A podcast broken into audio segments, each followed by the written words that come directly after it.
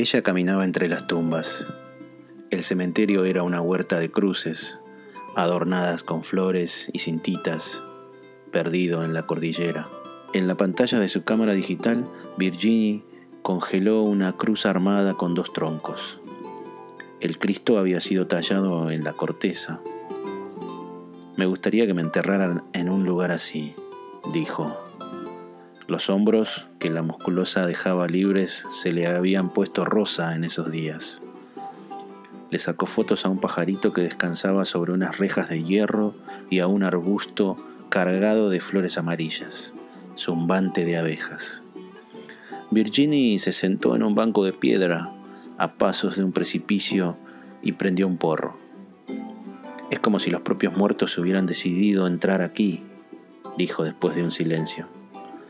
En este lugar, apartado de los hombres, y dormir para siempre cerca del cielo.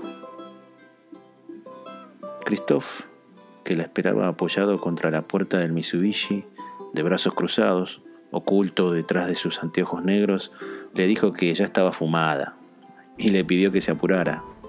Quería llegar antes de que se hiciese de noche.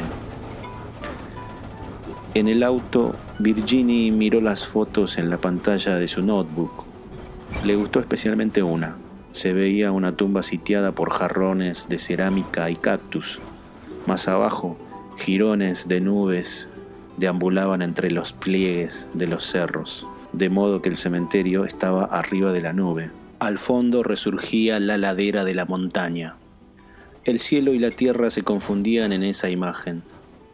La puso como fondo de pantalla, reemplazando su casa de Bordeaux en una mañana fría pero de sol. El GPS adherido al parabrisas indicaba la existencia de arroyos, lechos secos minados de piedras blancas que parecían osamentas de peces. Las paredes de la montaña doblaban con el camino, naranjas, verdes, turquesas, rojas. La montaña, dijo Virginie, es la paleta inmensa de un pintor que prepara los colores y que después no la toca porque advierte que la paleta es la obra de arte, solo colores, la fuerza aislada de los elementos. Él le preguntó si pensaba que encontrarían el cuadro en aguas secas. Ella se encogió de hombros y miró un rato la foto del cementerio. Cerró la notebook y se reclinó contra la ventanilla. Tal vez podía dormir. Christoph puso el disco de Ravel. De agotas caía la fuerza del piano.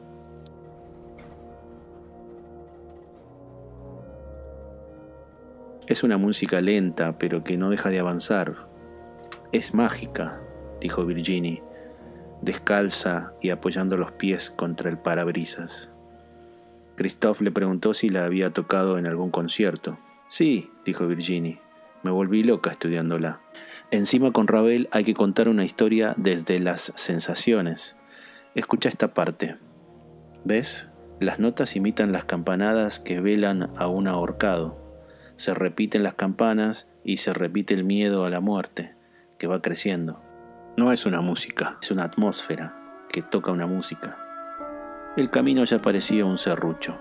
El disco empezó a saltar, se trababan las notas o volvía atrás. Mejor apagarlo. No sé por qué dejé el piano, dijo Virginie. Ya vas a volver, dijo él. Sí, no sé, dijo ella. Abrió la ventanilla y respiró el aire fresco de la montaña. Pasaron dos o tres cementerios más. El paisaje se secaba. Pocas plantas, la tierra cada vez más desnuda. Llegaron a aguas secas, un pueblo de casas de adobe que se estiraba por una calle de piedra. Delante del auto una señora arreaba sus cabras y en la vereda una nena en bicicleta los miraba con un dedo metido en la nariz. Virginie le mostró la cámara, como preguntándole si le podía sacar una foto. La nena se alejó pedaleando. Bajaron del auto y caminaron siguiendo la calle desierta. Ya casi no quedaban casas cuando vieron al final de una curva y muy cerca de un precipicio una pared grande de roca y sobre ella un cura, sentado. Hablaba. Lo escuchaban los habitantes del pueblo. Vestían ropas de colores alegres, aunque erosionados por el uso. El sol había curtido los rostros. Virginie recordó esa escena de Ben Hur en la que Cristo predica en el monte. Una viejita arrugada lloraba. Virginie le sacó una foto. Después se acercó un poco más al cura y también le sacó una foto. Era rubio, de barba. Parecía más un conquistador que un cura. Atardecía en las montañas. El cura se puso de pie y caminó por un sendero entre arbustos espinosos. Todos lo siguieron. La vieja que lloraba, un tipo encima de un burro, la nena de la bicicleta. Dos o tres señoras cantaban, no muy afinadas. La capilla era blanca, con un campanario exageradamente alto, le pareció a Virginie. Alguien empezó a hacer sonar las campanas, y el sonido rodó cerros abajo con una avalancha de ecos. Los bancos de madera rechinaban a medida que los ocupaban. Se hizo una fila para comulgar. Todavía había luz. Comulgaban y después se arrodillaban en los bancos o rezaban de pie, mirando al piso o al Cristo demasiado lastimado que colgaba del techo.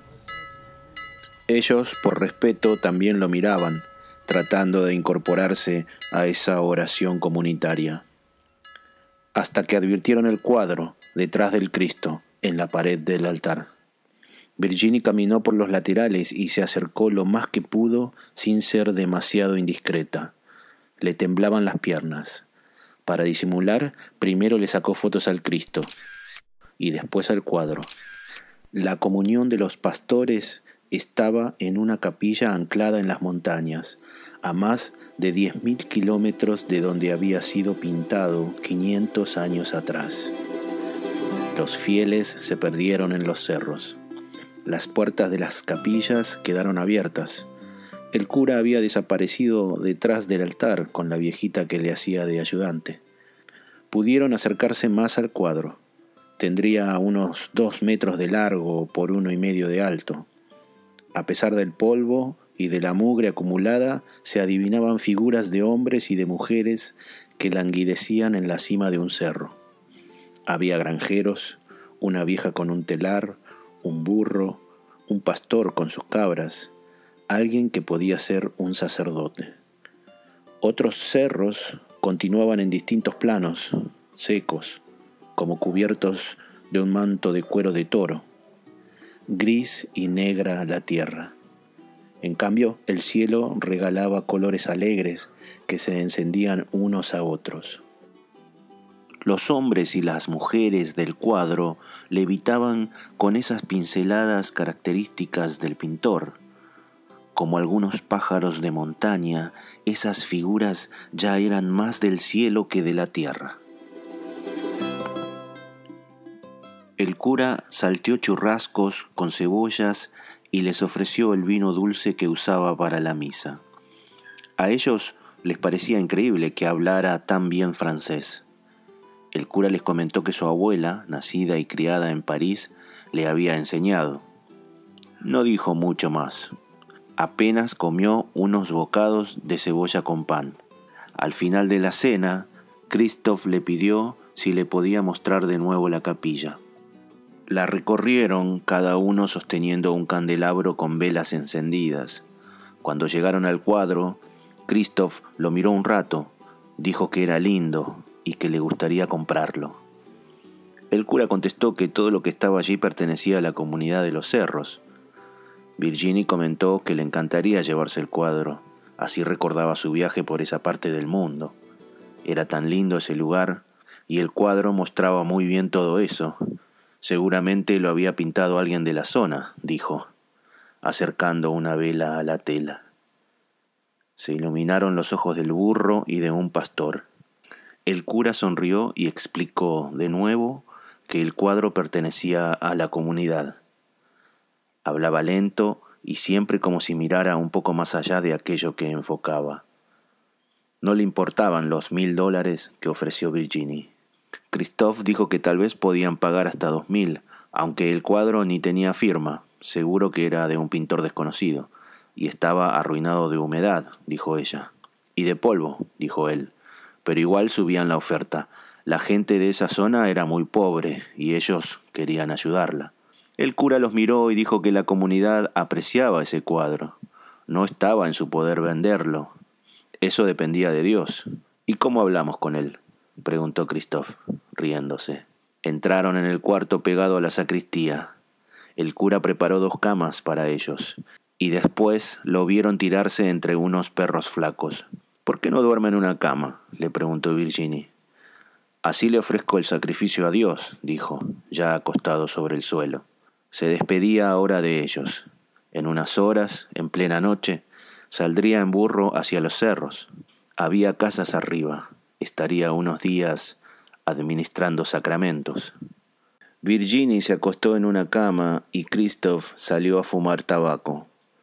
Miró el brillo rabioso del cielo, enmarcado por las cumbres. Entonces le pareció que el cuadro estaba bien en ese lugar.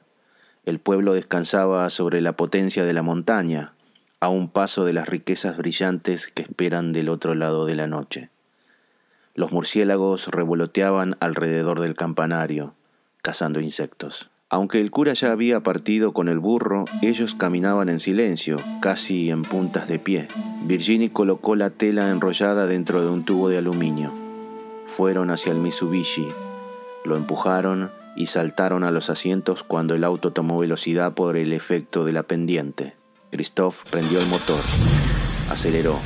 Las piedras golpeaban la panza del auto. Había que tranquilizarse o romperían el cárter de aceite. Apenas se veía el camino que despertaban los faros y que se hundía y resurgía entre piedras. De los matorrales saltaban tucuras de lado a lado, atravesando la luz de los faros. No hablaban. A veces Virginie miraba para atrás y tocaba el cilindro que contenía la tela que ella había desprendido del marco con su navaja. En 12 horas, tal vez 10, llegarían a Chile cruzando por el paso de Jama. Tenían documentos diplomáticos, nadie molestaría en la aduana. Virginie bajó la ventanilla, le sorprendió el aire húmedo. Enseguida se largó a llover, gotas que estallaban en el parabrisas, aisladas unas de otras. Después ya fue una lluvia pareja, vertical y monótona. Los limpiaparabrisas apartaban el agua con su coreografía. Llovía con calma, una lluvia mansa que no golpeaba la tierra sino que la bañaba. Donde ayer había un lecho resquebrajado, ahora pasaba una cuerda de agua marrón. Christophe metió las ruedas de a poco. El agua rascó la panza del auto. Llovía fuerte, cascadas de agua bajaban con viento y peso. Christophe tenía que esquivar las piedras que se habían desprendido de las paredes de roca. A veces Virginie tenía que bajarse para correrlas se embarraba las manos y la cara. Por momentos no se veía nada, solo la lluvia casi encima, empañada por los faros. El agua también caía de las paredes de la montaña. Ese paisaje quieto y silencioso de la tarde anterior ahora era un gigante que movía sus aguas, sus rocas, sus ruidos. El Mitsubishi se les quedó en medio de uno de los arroyos. Los faros se hundieron en el agua, iluminaron el fondo como un submarino. El motor se apagó después de toser. Las ruedas sirvieron más de flotadores que de apoyo y el auto empezó a girar hacia la cascada que rugía al costado. Christophe ayudó a Virginia a subirse al techo del auto y de ahí, colgada de las hojas de una cortadera, pisó tierra firme. Christophe agarró el cilindro y estiró el brazo. Ella tuvo que meterse un poco en el arroyo para alcanzar uno de los extremos. Él también se colgó de las cortaderas para llegar a la tierra. En el cilindro se juntaron las sangres de los dos, las lavó la lluvia. Se refugiaron debajo de una piedra que sobresalía de la ladera. Desde allí vieron cómo la corriente bajaba cada vez más rápido y más gorda. El agua negra pasaba por encima del capó y acercaba el auto a la pendiente. Oscuro, el auto parecía una roca que divide el cauce de un río. La luna resplandeció en las rejas del cementerio. Se sentaron en uno de los bancos de piedra. Virginie le preguntó qué harían ahora. No había que preocuparse. Ni bien el cura volviera de su paseo, le subirían la oferta, una muy buena oferta. Le harían entender que el cuadro tenía que estar en un museo y que el gobierno francés podría ayudar con donaciones a la comunidad. Tengo frío, dijo Virginie. Habían perdido todas sus cosas. Mañana, cuando baje el agua, las rescatamos del auto, dijo Christophe. Ella tocó las flores de una tumba. Algunas estaban marchitas, otras eran de plástico. La luz todavía era azul y no dejaba ver más que sombras de arbustos o rocas no muy lejos. Desde arriba de los cerros se soltaba un cielo turquesa y rosa. Divisaron al Mitsubishi en un desbarranco. Se veían las gomas y una puerta entreabierta. Lo demás eran plantas y barro que se le habían pegado como una barba. Imposible bajar hasta ahí, se podían romper una pierna. No sabían qué hacer, si caminar, si quedarse ahí. Salió el sol y al rato apareció un hombre a caballo y un chico, seguramente el hijo, a lomo de un burro. No se pudieron entender, el chico los ayudó a subirse al burro, uno pegado al otro. El hombre iba adelante con su caballo y el chico caminaba y los arrastraba con el bozal. No hablaban, dejaron el camino de autos y se metieron en una huella marcada por animales. Volvían para el pueblo. Ristras de nubes aparecían desde las montañas, como si la tierra las pariera, y al rato todo el cielo estaba atravesado de largas franjas de nubes grises, parecido a un campo recién arado. Una aventura esto de rastrear arte, dijo Christophe, y Virginie se rió. No tengas miedo, le dijo Christophe. Adelante el hombre guiaba al caballo con silbidos. Los cascos del caballo y del burro sonaban en el empedrado. Apareció la nena con la bici, otra nena con una muñeca que le colgaba de la mano. Unos chicos jugaban al fútbol. Desmontaron en la puerta de la capilla. Una viejita arrugada como una nuez se acercó a Virginie con la mano estirada. Ella le dio la mano, pero la viejita no quería saludarla. Quería el tubo de aluminio. La viejita sacó la tela y desenrolló los colores alegres del cielo y los grises en las montañas. Afuera del cuadro era al revés. La tierra de colores y el cielo gris. Christophe se lamentó de no saber mejor español. No podía dar explicaciones por lo del cuadro, ni hablar de otras cosas, como de fútbol. El 5 del Paris Saint-Germain era argentino. Vamos a buscar un teléfono, dijo Virginie. En el pueblo no tenían mucho para hacer. No había teléfonos, no había autos y tampoco señales del cura. Se sentaron en una vereda. Por lo menos sus ropas ya estaban secas. Sonó la campana de la capilla. C'est. Sonó de nuevo, y otra vez y otra vez, y así siguió. Hombres y mujeres bajaban de los cerros cargando sus palas, lazos, machetes y demás instrumentos de trabajo.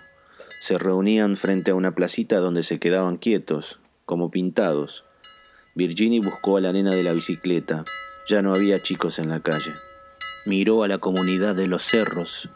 Ahora se movía, ahora avanzaba hacia ellos dos. Desde arriba del campanario se veían los colores superpuestos de la montaña y más abajo las cruces de un cementerio.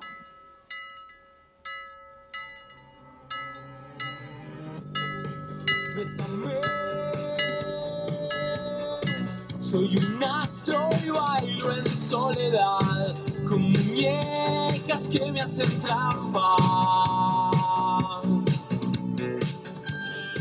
Hola, ¿cómo estás? Te acabo de leer el cuento completo Aguas Secas de Marcos Croto. Es un cuento que está dentro de un libro que se llama Sacramenta y está compuesto por siete cuentos, uno por cada sacramento católico tengo que aclararte que no son cuentos eh, católicos, ¿no? No son cuentos religiosos. En este, el que, en el que te acabo de leer, por ejemplo, se trata de un robo eh, de una obra de arte en el altiplano. Así que bueno, cabe aclarar que no son cuentos religiosos. Este cuento, que bueno, me di el gusto de leerlo entero, porque quería que, que tengas algo copado de alguna estrella de Lander, como siempre decimos, Así que bueno, en esta ocasión te traigo a Marcos, que es eh, seguramente eh, un escritor que, que, tiene mucho, mucho, mucho para dar y va a llegar, creo, muy lejos. Este cuento ganó el premio Juan Rulfo en el año 2011 y se editó el libro de, siete cuentos en el año 2013. En el premio Juan Rulfo participaron 3.200 cuentos y este fue el cuento ganador, un argentino, Marcos Croto. Bueno, y este libro es medio una joya tenerlo aquí en cuerpo presente, digamos, al libro.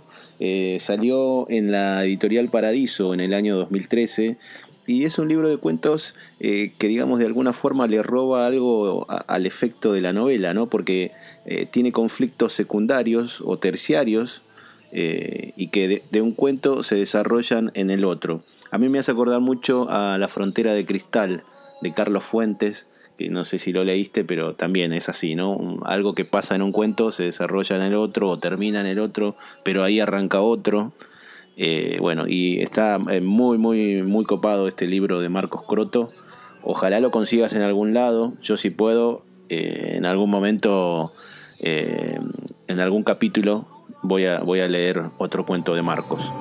En esta ocasión también te traemos como fondo la música, la canción que estás escuchando se llama Bowie y es de una banda también que creo que va a llegar muy lejos, que se llama Amperia.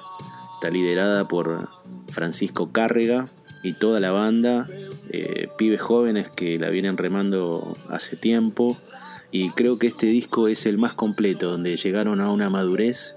Y bueno, este es el primer corte de, ese disco y, me lo prestaron, eh, me dieron la autorización, digamos, para, para poder eh, usarlo.